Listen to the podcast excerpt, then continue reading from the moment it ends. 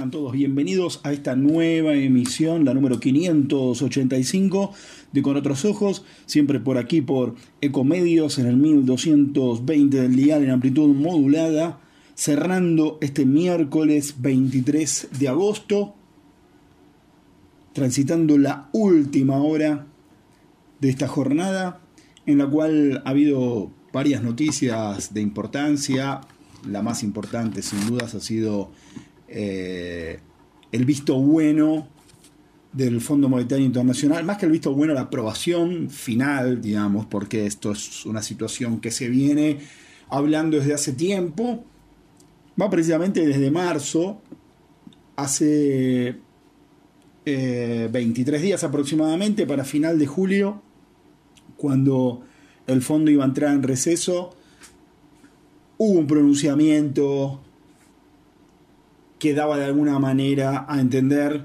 que el acuerdo se aprobaba, que se aprobaban los términos que se habían discutido, que se aprobaba con la flexibilización que la Argentina pretendía. Pero faltaba algo sumamente importante que era que el fondo le girara dinero a la Argentina para poder afrontar esta situación de crisis en la economía que está generando obviamente una volatilidad enorme en el tipo de cambio y eso se traslada automáticamente a los precios. El fondo había dado antes del receso de verano eh, su voz, lo había hecho oficial que habían alcanzado un entendimiento con Argentina, pero claro, hasta que este entendimiento no fuera aprobado por el directorio, lo cual se iba a producir para estos días, no iba a ocurrir lo que tanto estaba necesitando la Argentina, que era el desembolso de dinero para reforzar las reservas monetarias del Banco Central y para poder hacer frente un poco a esta situación de atender el nerviosismo que hay en el mercado cambiario, que a pesar de la devaluación del 20%, que el ministro de Economía Sergio Massa determinó el lunes inmediato posterior a las, a las elecciones primarias, no logró calmarse. No logró calmarse. Tal es así que recordemos, em, el lunes de la semana pasada sucedía la devaluación con un dólar blue que había cerrado el viernes previo a las pasos en 605 pesos y ese mismo día se disparó a cerca de 700. Continuó aumentando el martes, lo hizo también el miércoles. El miércoles llegó a tocar casi los 800 pesos para después acomodarse en 780. Bueno, ahí Massa anuncia que viaja, ese miércoles fue, que, que anuncia Massa que viaja a Washington. El jueves ya el mercado abre con otra perspectiva, empieza a mejorar incluso el riesgo país y se desinfla esa aceleración tan fuerte que hubo del dólar blue que había llegado a los 795 y ya el jueves estaba en 740 y después el viernes terminó en 720. Bueno, ayer el dólar blue nuevamente empezó a operar hacia el alza, se ubicó en 728, 727, perdón, y hoy continuó por ese sendero a 735. Claro, así como de lunes a miércoles el aumento fue enorme, después de miércoles a viernes la caída también fue muy fuerte. Y ahora está el dólar blue buscando ese valor de equilibrio con estos aumentos que fueron ayer de 7 pesos, hoy de 8 pesos, ya no son esos aumentos de 50 pesos, 80 pesos, no. Son aumentos más pequeños hasta, bueno, que encuentre el, valor de equilibrio. No significa que vaya a encontrar un valor y se quede estático tampoco, ojo. Pero probablemente no, no llegue tan pronto a los 800. Sobre todo teniendo en cuenta que hoy se aprobó, como dije al principio, finalmente el acuerdo por parte del directorio del Fondo Monetario Internacional, que además eso fue lo que, eso es la llave que abrió la caja del Fondo Monetario Internacional para desembolsar 7.500 millones de dólares para Argentina. Desembolso que el fondo dijo se hace hoy mismo. No sé si por cuestión de horas terminará contabilizándolo el Banco Central, pero ya seguramente a la mañana, mañana con certeza, el Banco Central va a tener en sus reservas una mayor cantidad de dinero, que no son exactamente 7.500 millones de dólares. ¿Por qué? Porque de los 7.500 millones de dólares, Argentina tiene una deuda que atender en lo inmediato. Recordemos que tuvo dos vencimientos en los últimos tiempos de deuda con el Fondo Monetario Internacional, que para no tocar los dólares de las reservas que necesitaba con prisa, con urgencia, para atender la situación del mercado cambiario, recurrió a China, recurrió a Qatar, recurrió a la ex em, Corporación Andina de Fomento, la CAF, que si bien sigue llamándose CAF, ahora es Banco de Desarrollo de Latinoamérica, pero sigue utilizando las siglas CAF, de la vieja Corporación Andina de Fomento. Entonces ahora el fondo, eh, no, Argentina, con estos 7.500 millones de dólares de fondo, tiene que hacer frente a estas deudas que son bastante prontas. La de Qatar son eh, mil millones de dólares aproximadamente. No, perdón, 500 millones son los de Qatar, mil millones de dólares son los que tiene que devolver a la CAF y hay otros 2.500 eh, millones de dólares que tiene que devolver a China. Con lo cual ahí ya se hacen 4.000 de estos 7.500 millones de dólares. Con lo cual eh, son 3.500 millones de dólares los que entonces la Argentina va a poder utilizar para engrosar las reservas. Es un número bastante exiguo, teniendo en cuenta que las reservas del Banco Central se encuentran hoy en 24.000 millones de dólares. Sumarle 3.500, o sea, es un número que, que la Reserva Banco Central lo tenía hace un mes, mes y medio. Y así todo, la situación no era buena. El aire que le da eh, no es mucho. Llegará de acá al 24 de octubre, cuando llegan las elecciones generales para presidente, con aire suficiente Banco Central en sus reservas. Bueno, es una incógnita. Habrá que ver qué pasa. Eh, Habrá que ver qué pasa mañana inmediatamente después de la llegada de estos dólares, cómo reacciona el mercado cambiario, cómo reacciona también el mercado de bonos, el riesgo país, que venía hasta ahora bajando, venía bajando todavía por encima de los 2.000 puntos, pero probablemente este empujón del Fondo Monetario perdón, contribuya a que entonces veamos un riesgo país por debajo de los 2.000 puntos. Esa es la situación en la que se encuentra en este momento el gobierno, al mismo tiempo que está atendiendo flancos tan importantes como la cuestión precios. Porque obviamente la devaluación del 20% trajo como correlato un ajuste masivo que el gobierno casi no pudo impedir. Porque la misma noche, después de la, la misma noche del día de la devaluación, a la medianoche, eh, dos empresas de, combustibles subieron, eh, que fueron Puma y Action, subieron sus precios en un 12,5%. Ya habían subido 4,5 o 4, perdón, el primer día de agosto.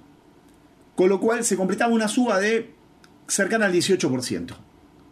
Casi, casi en línea ¿no? con la devaluación en total se llegó a los pocos días a un acuerdo para que no sigan aumentando de acá hasta las elecciones de octubre. Pero claro, ya estaba hecho el aumento y eso obviamente el aumento de los combustibles, al igual que la devaluación, después el aumento de los combustibles repercute mucho más directamente porque el aumento de los combustibles repercute en la logística de la producción, de la actividad industrial, de la actividad agropecuaria. Todo, en definitiva, se termina incidiendo en los costos finales en los precios, en definitiva, que, paga el público.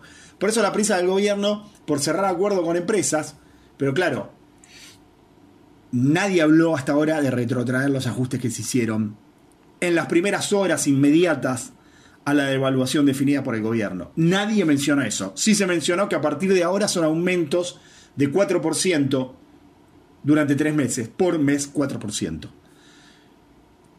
Lo cual obviamente va a tener una incidencia importante en los próximos números que veremos de inflación. Pero eso lo vamos a comentar en el último bloque del programa, porque ahora iremos a una presentación comercial. Luego vendrá Mariana Prado, que nos va a hablar en el segundo bloque sobre los robos en banda en el conurbano. ¿Qué piensa el oficialismo que hay detrás de todo esto?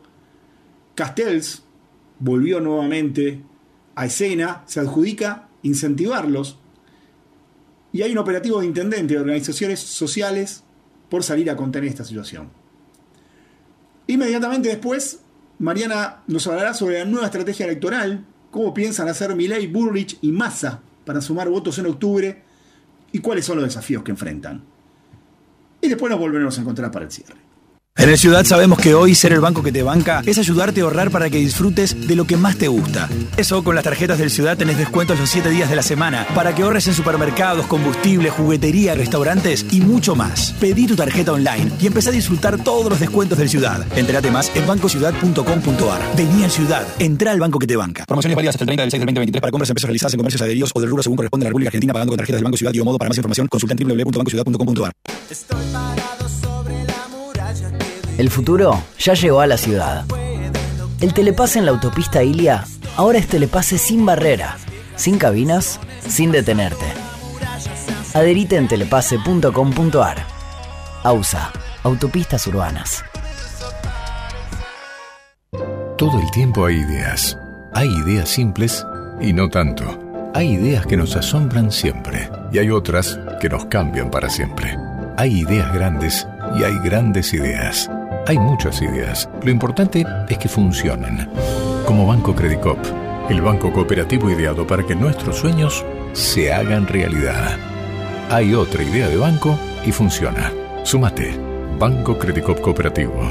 La banca solidaria.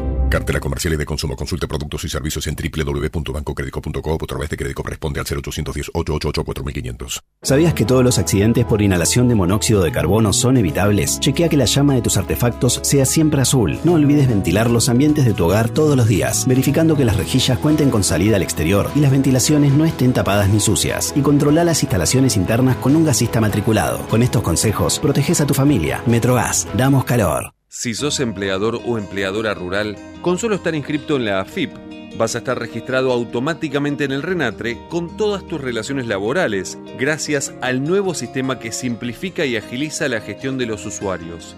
RENATRE, un paso adelante para el trabajo registrado en el campo argentino. www.renatre.org.ar RENATRE, somos el campo.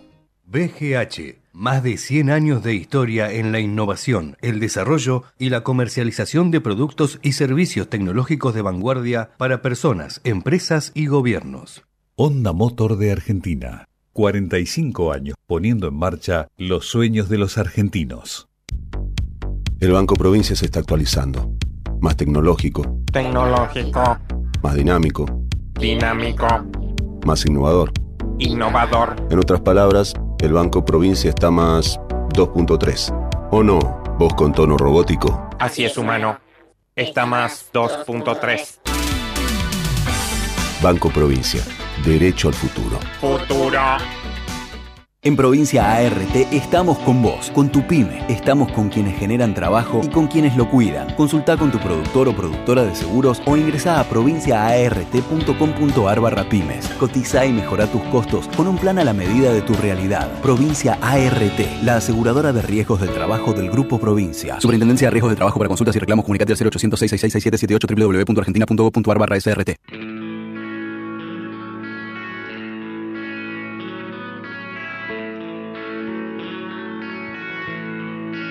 Muy buenas noches a todos y todas. Buenas noches, Leandro. Muchas gracias. Un nuevo miércoles en Con Otros Ojos, ya con un poco más de distancia del resultado de las PASO, pudiendo hacer análisis un poco más eh, acotados de lo que sucedió en la PASO y de eh, cuál es el escenario actual. Un escenario actual que tomó cierta virulencia en las últimas horas. Todos vimos ayer lo que sucedió en manera coordinada, coordinada perdón, en todo el conurbano, con eh, ataques, robos en grupo a diferentes supermercados, diferentes comercios. Eh, todo esto comenzó durante el fin de semana con mensajes de WhatsApp que circularon avisando que iba a haber saqueos, algo que se plantea tras la derrota del oficialismo en las pasos del domingo 13 de agosto. Eh, se plantea que, bueno, que este escenario que se abre, que es este, mm, eh, que no es amigable con la propuesta del oficialismo, eh, lo que termina generando es cierto caos y que están preparándose saqueos en todo el conurbano. Parte de los servicios de inteligencia tienen esta información durante el fin de semana y desde las intendencias empiezan a organizarse o a ponerse en alerta todo avanza, fue un fin de semana largo, todo avanza y finalmente el primer día hábil después del fin de semana largo, ya los rumores son mucho más fuertes, eh, empiezan los intendentes, empiezan las autoridades del gobierno a poner sobre aviso que son noticias falsas, porque lo primero que se informa, se muestran videos de saqueos, o de otros países o de otras épocas de la Argentina, se le eh, adjudica actualidad, se dice que son actuales, y entonces empieza a generar un temor colectivo, un temor que empieza a ser una ola donde los comerciantes que vivieron ya estas situaciones o que temen vivirla, eh, cierran las persianas, bajan las persianas, cierran los comercios y muchos se retiran antes. Y esto genera un caos generalizado en todo el conurbano y en la ciudad de Buenos Aires también. Recordemos que se cerraron comercios en Once, en Flores, eh, que hubo un intento de robo en el barrio 11114 que finalmente después fue desactivado por los propios vecinos. Y como decía al principio del programa, del programa eh, o de este bloque en realidad, eh, en forma coordinada, a la misma hora y bajo las mismas características, comienzan una serie de ataques con intención de robo en diferentes comercios del conurbano. Merlo, Moreno, José Cepaz, Tigre, son algunos de los lugares donde se ven eh, estas, estas situaciones. ¿Qué es lo que pasa? Ante esto. Estaba justamente, vamos a hablar de esto, estaba, mm, eh, después vamos a, entrar un poquito más en el tema de la política. Estaba reunido Axel Kisilov con todos los intendentes peronistas hablando un poco sobre la estrategia electoral y empiezan a sonar los celulares avisando de esto, de esta situación en diferentes puntos del conurbano y finalmente que se confirma de ataques reales y concretos, videos que vimos todos durante la noche y que vimos nuevamente eh, imágenes que no queríamos volver a ver en la Argentina. ¿Qué es lo que pasa inmediatamente con esto? Bueno, desde el gobierno nacional se lo adjudican a Javier Milei. Creen que es una movida que se hace desde eh, La Libertad Avanza, la agrupación que lleva a Javier Milei como candidato a presidente porque creen que lo que quieren es generar una cierta inestabilidad social, una cierta inestabilidad política que acelere la transición de gobierno, que acelere la salida de Alberto Fernández del gobierno.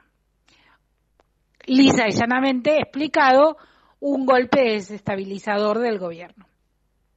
Eso es lo que sale a decir o da a entender eh, Gabriela Cerruti, la portavoz eh, presidencial, es decir, quien eh, habla en nombre del presidente Alberto Fernández.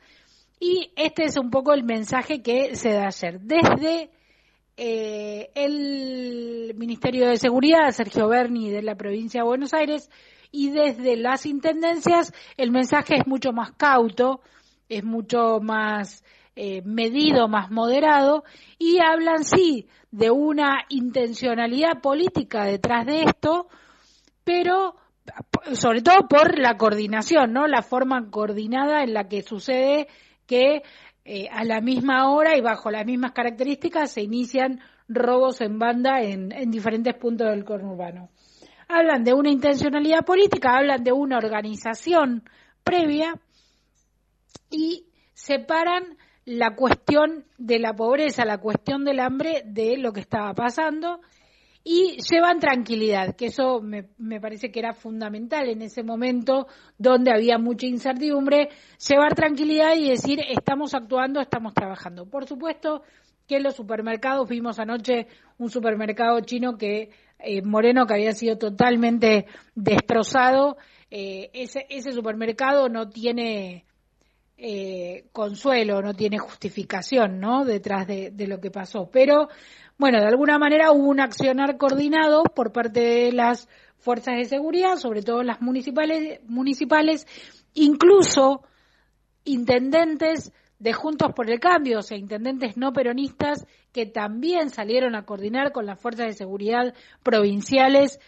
acciones para eh, contener cualquier tipo de eh, intento de robo de estas características y finalmente la situación se pudo controlar.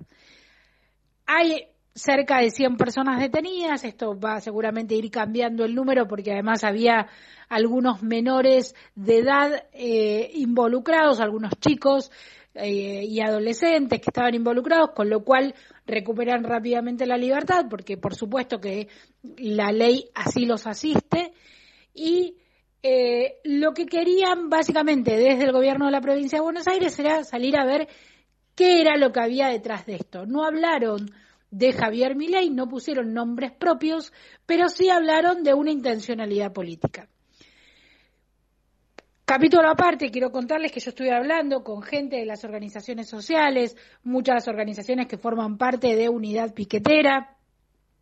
Quiero aclarar que la manifestación que va a haber eh, este jueves no es organizada por Unidad Piquetera, sino por una parte de las organizaciones piqueteras que tienen que ver con el polo obrero, que tienen que ver con la izquierda, con las organizaciones de izquierda. Esas son las que marchan este jueves. ¿Y por qué digo que no son todas las que forman parte de unidad piquetera? Porque hay algo que pasó en las últimas horas y que tiene que ver con estos eh, disturbios y con estos robos en banda de las cuales quieren despegarse las organizaciones sociales. Y es más, hablaba con ellos ayer y me contaban que estaban intentando contener, que estaban circulando por WhatsApp convocatorias para participar de los saqueos, o, que no fueron saqueos, de los robos, ¿no? Para participar de estos robos y que ellos estaban intentando contener sobre todo a los más chicos, a los más jóvenes, que no se engancharan en esta convocatoria, que la salida no es por ahí, ¿no? Que cuando hay pobreza, que cuando hay hambre, la salida no es por el robo, sino por eh, el reclamo genuino de derechos y además también por la conciencia en el voto, ¿no? Saber a quién uno vota y, eh, no reproducir lo que pasó en las PASO, que tiene que ver con más quita de derechos y con más ajuste y más pobreza y más miseria en la Argentina.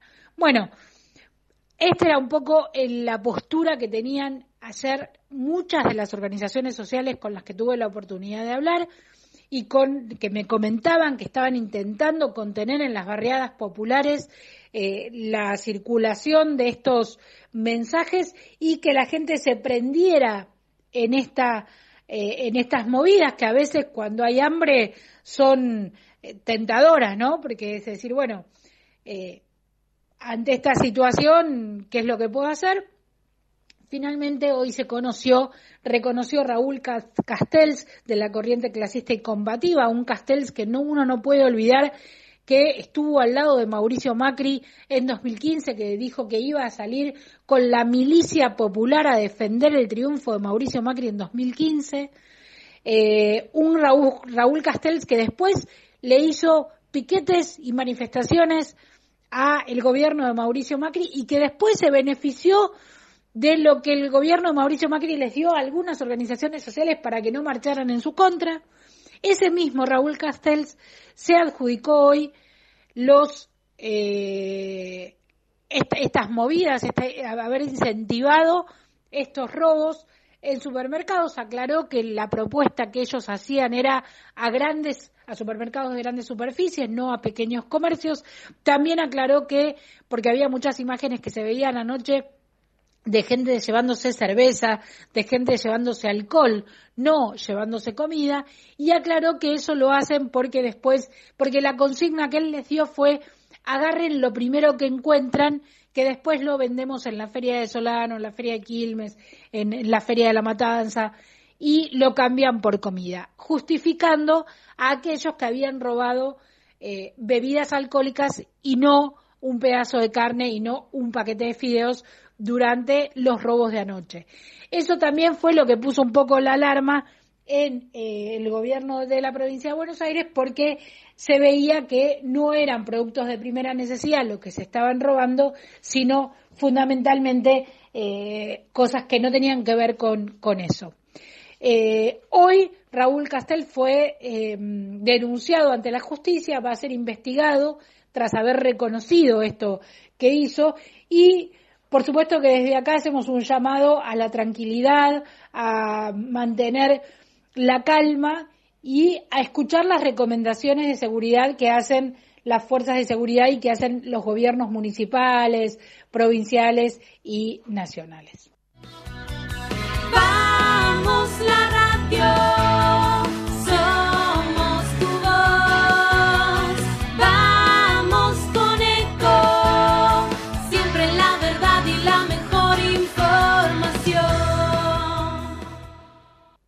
Informate en ecomedios.com. Seguinos en Facebook, Ecomedios Live.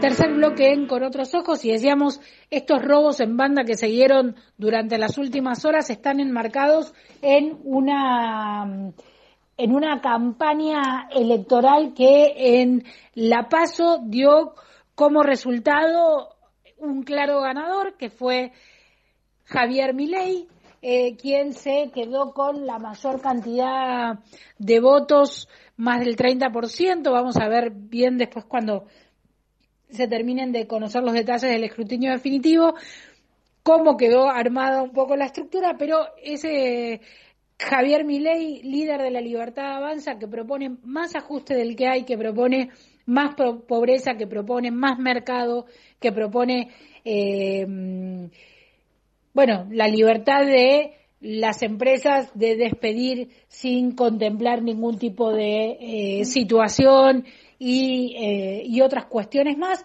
Bueno, ese modelo es el que termina ganando el domingo en una sociedad entre enojada, desinformada,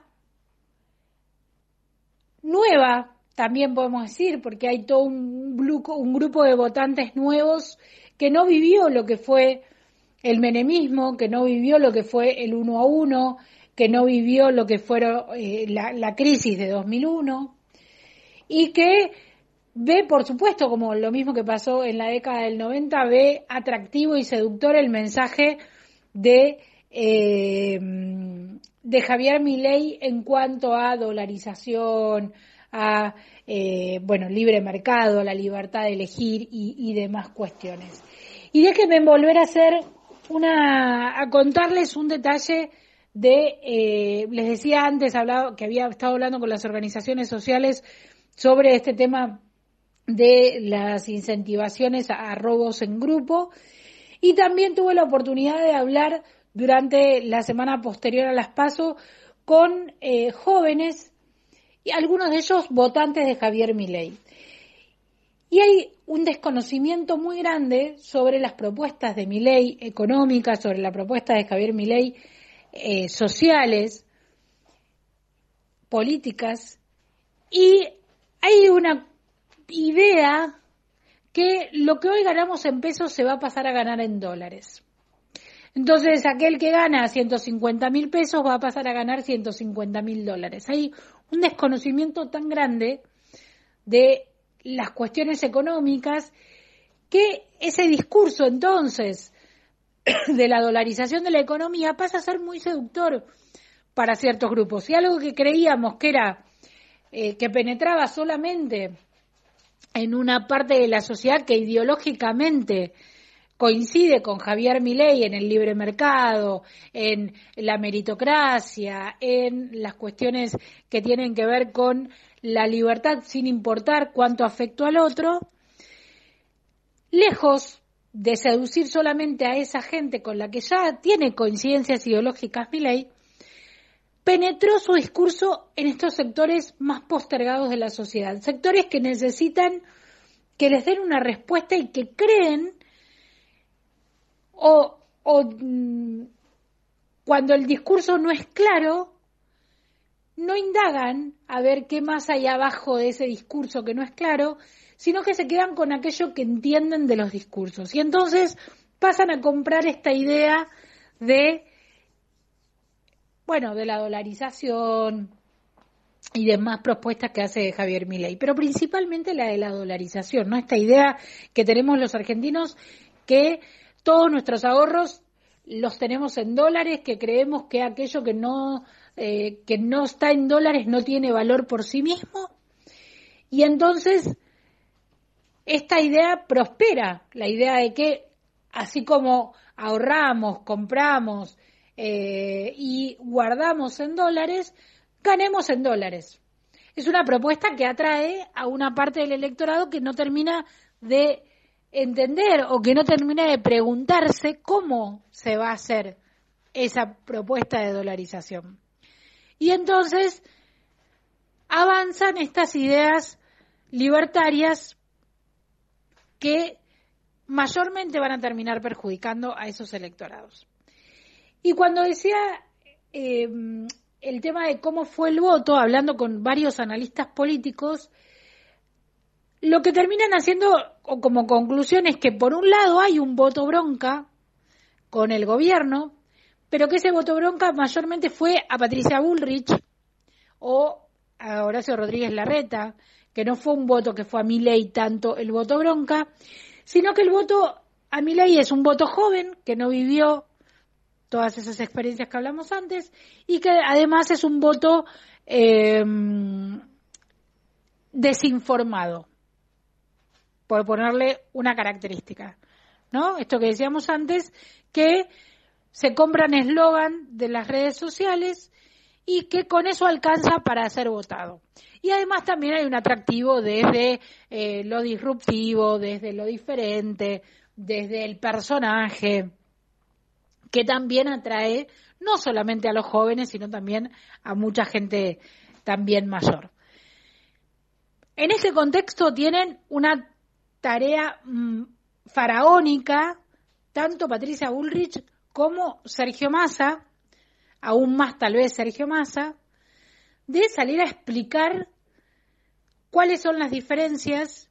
En el caso de Patricia Bullrich, salir a explicar cuál es la diferencia que ella no es el plan B de mi ley, sino que ella tiene un plan diferente, que tiene otras características, y salir a marcar esas diferencias sin tomar demasiada distancia, porque Bullrich quiere atraer parte del voto del Milley, pero se quiere presentar como la propuesta que ya tiene experiencia de gestión, como la propuesta que tiene las herramientas, que tiene los equipos, que sabe lo que hace y además con una idea de racionalidad. Ese mismo mensaje es el que plantea o el que va a intentar plantear Néstor Grindetti, candidato a gobernador en la provincia de Buenos Aires.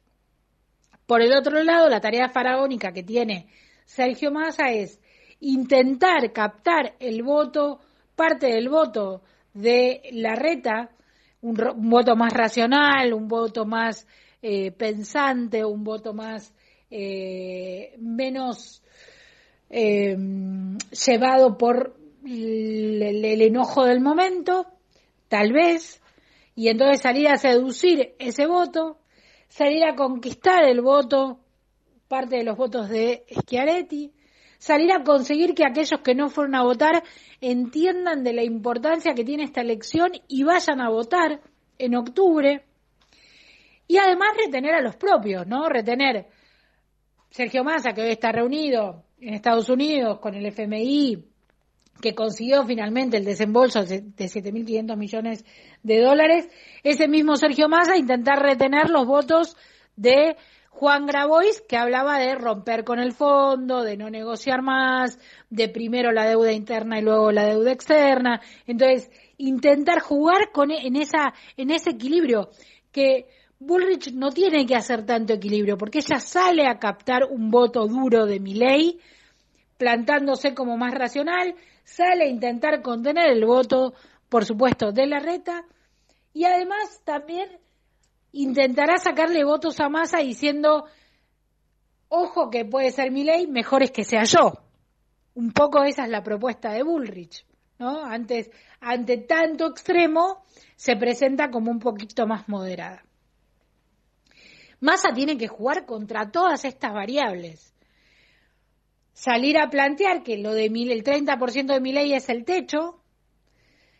Salir a plantear que puede con esto mostrar resultados como lo del FMI, mostrar resultados económicos y salir con una batería de anuncios para contrarrestar la cuestión social, económica y del bolsillo concreto de los argentinos, ¿no? Esa devaluación que pegó fortísimo en los precios, bueno, salir a contrarrestarla con anuncios contracíclicos al estilo kirchnerista de, en su momento, ¿no? La, cuando el kirchnerismo en, la crisis de Lehman Brothers en 2008 sale con un plan contracíclico. Bueno, es, ese es un poco el equilibrio que tiene que salir a hacer masa en esta en esta parte de la campaña, acompañado por Milei, perdón, acompañado por Kisilov, acompañado por los intendentes, intendentes que decía ayer se reunieron con Kisilov para terminar de trazar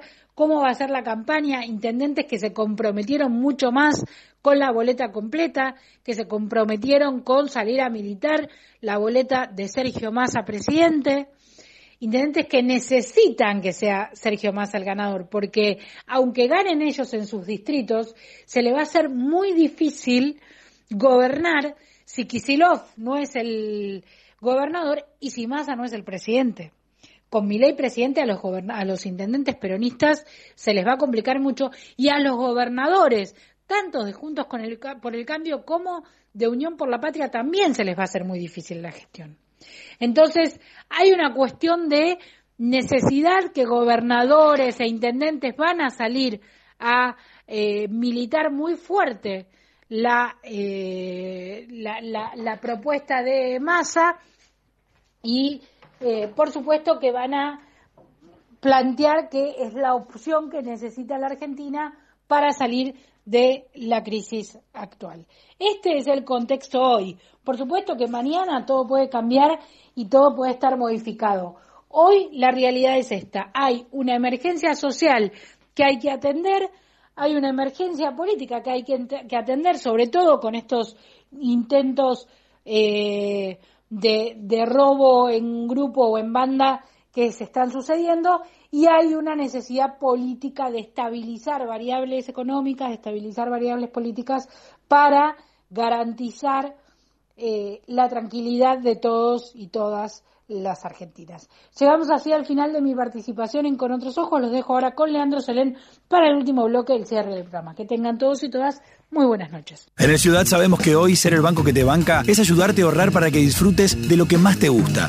Eso con las tarjetas del Ciudad tenés descuentos los 7 días de la semana para que ahorres en supermercados, combustible, juguetería, restaurantes y mucho más. Pedí tu tarjeta online y empezá a disfrutar todos los descuentos del Ciudad. Entérate más en bancociudad.com.ar. Vení al Ciudad, entra al banco que te banca. Promociones válidas hasta el 30 del 6 del 2023 para compras en pesos realizadas en comercios adheridos o del rubro según corresponde a la República Argentina pagando con tarjetas del Banco Ciudad y o modo. Para más información consulta en www.bancociudad.com.ar. El futuro ya llegó a la ciudad. El telepase en la autopista Ilia ahora es telepase sin barrera, sin cabinas, sin detenerte. Adherite en telepase.com.ar. AUSA, Autopistas Urbanas. Ahora tu comercio puede cobrar aceptando las principales billeteras digitales. Llegó QR Credit Cop para que puedas recibir pagos con transferencia que se acreditan en tu cuenta al instante, sin necesidad de CBU ni tarjetas, con las comisiones más convenientes. QR Credit Cop, fácil, rápido y seguro. Más información en www.bancocreditcop.coop. Banco Credit Cop Cooperativo. La banca solidaria.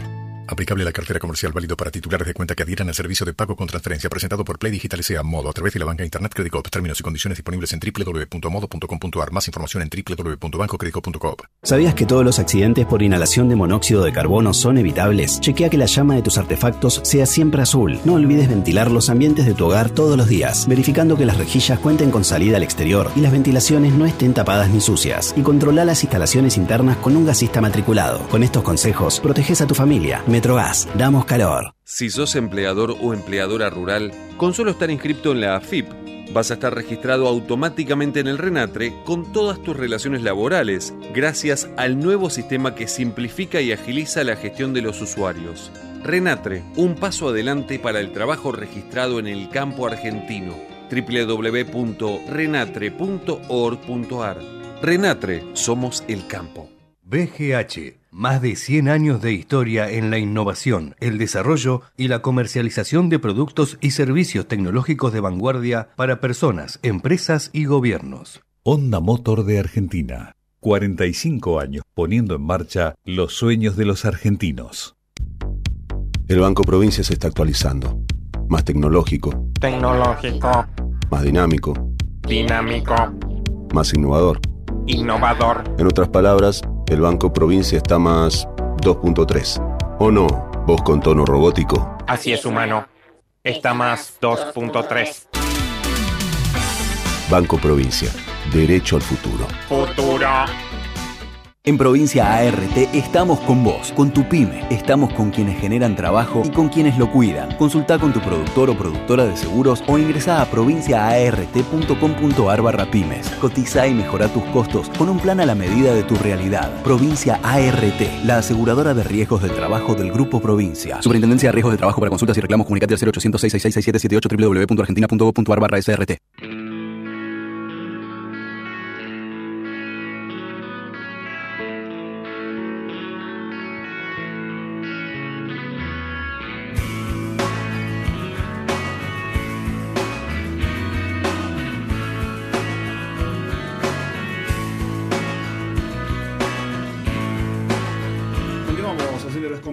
Hasta la medianoche, para lo cual faltan tan solo algunos minutos para cerrar esta emisión, para cerrar este miércoles 23 de agosto.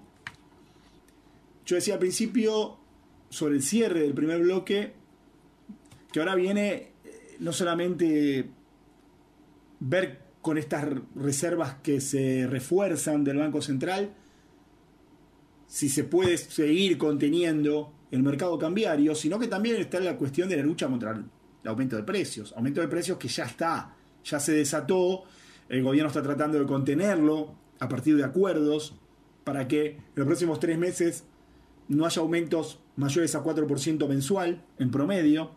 Pero claro, así como yo les contaba en el primer bloque que inmediatamente la misma noche en que se definió la devaluación, las empresas petroleras que comercializan combustibles aumentaron los precios en el surtidor en un 12,5%.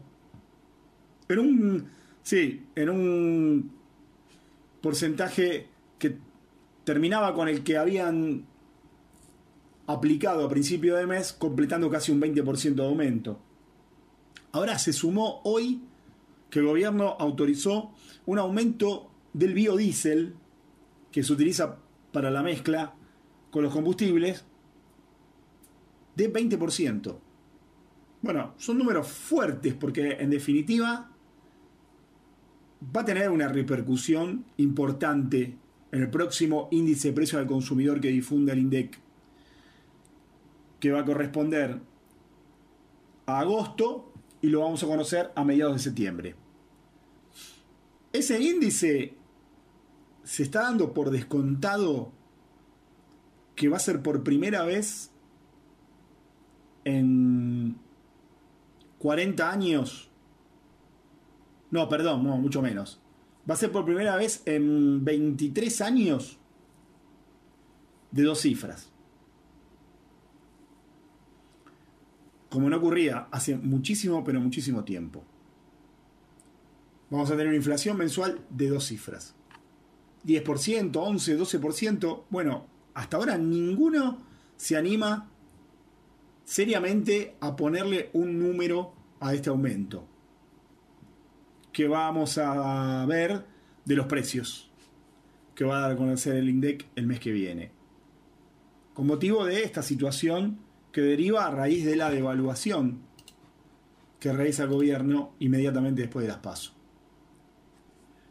Ahora, esto se da en una situación, hoy se conoció, por ejemplo, el nivel de actividad económica de junio, ni siquiera estamos hablando de, de julio, estamos hablando del nivel de actividad económica de junio, y que volvió a mostrar una caída, 4,4%, en comparación a igual mes del año pasado.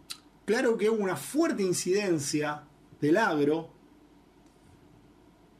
como consecuencia de la sequía, que mostró una caída de 40% interanual. La verdad es una brutalidad. Pero bueno, va en sintonía con una situación que ya se conocía, con una situación que también está impactando en la Reserva Banco Central porque impacta en la cantidad de divisas que ingresan por las exportaciones. Eso se cayó a la mitad, un 50% se cayó el ingreso de divisas. El Banco Central contaría hoy con 20 mil millones de dólares más de los que tiene, cuando estamos hablando de, bueno, hoy está más o menos en 24 mil millones de dólares, con lo que ingrese del fondo, descontado lo que le van a devolver a Qatar, a la CAF, a China, se quedará con unos 27 mil millones de dólares. Bueno, tendría 47 mil millones de dólares el Banco Central. Imagínense una holgura tremenda para manejar el mercado cambiario, un poder de fuego como supo tener alguna vez y que impidió que el tipo de cambio se disparara. Bueno, no es esa es la situación actual del Banco Central, sino que va llegando como puede. Para hoy hay, para mañana no se sabe. En esta, eh, en esta situación, eh, hoy por hoy, el primer semestre, el primer semestre del año, cerró con una caída de 1,9% de la economía. La verdad que un número que a comienzo de año no se esperaba. A comienzo de año se hablaba de probablemente un crecimiento flaco, un crecimiento menor al 1%, pero sí que si se conseguía, iba a ser la primera vez que Argentina creciera tres años seguidos. Desde los primeros años de Néstor Kirchner, que Argentina no crecía tres años seguidos. ¿Se acuerdan que en esa época se acuñó la frase de que Argentina crecía a tasas chinas? Porque realmente lo hacía y porque además tenía superávit gemelos.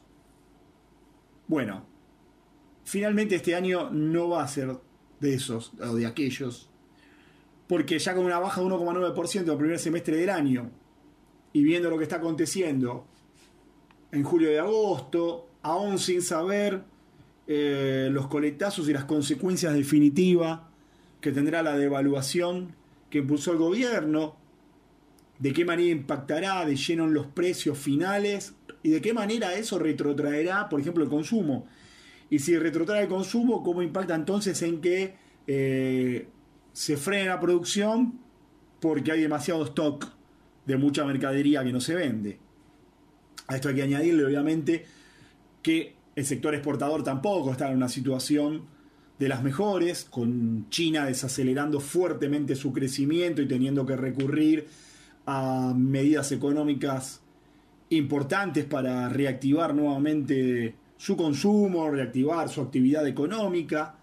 Pero a todo esto seguimos teniendo una situación en Europa delicada entre Rusia y Ucrania. Eh, Estados Unidos que cuando parece que se termina de recuperar, no se termina de recuperar. Y ahí está, no ha caído en recesión, afortunadamente, pero todavía no ha terminado este proceso eh, complicado en el que ingresó después de la pandemia, invasión de Rusia en Ucrania mediante, que llevó a que tenga la inflación más alta en décadas. Esta situación entonces tampoco permite a un sector exportador eh, poder colocar su producción en el caso que acá se eh, retraiga el consumo y eso obviamente va machacando sobre la actividad económica. Entonces no es de sorprender empezar a asistir a estos números. 1,9% en este primer semestre. ¿Cuál es la proyección para todo este 2023 de caída indefectiblemente de la economía? Bueno, esa es la gran incógnita. Algunos hablan de una caída de 3%, otros hasta de 5%. Bueno, eh, no es una situación, la verdad, nada halagüeña para el gobierno y sobre todo en un momento en el cual falta eh, tan solo un mes, no, perdón, dos meses para que se defina por lo menos quiénes van a ir a la recta final para ser presidentes de la Argentina. Porque por cómo viene la cosa, parecería difícil que se definan primera vuelta. Pero lo más probable es que entonces en octubre sepamos quiénes son las dos personas que van a terminar dirimiendo todo esto en una segunda vuelta en noviembre. Llegamos así al final del programa. Les agradezco a todos los que estuvieron del otro lado. Gracias a Mariana Prado por acompañarme como de costumbre. Y nos volveremos a encontrar el próximo miércoles a partir de las 23. Siempre por aquí, por Ecomedios, en el 1220 del día, en amplitud modulada. Que tengan todos una muy buena noche.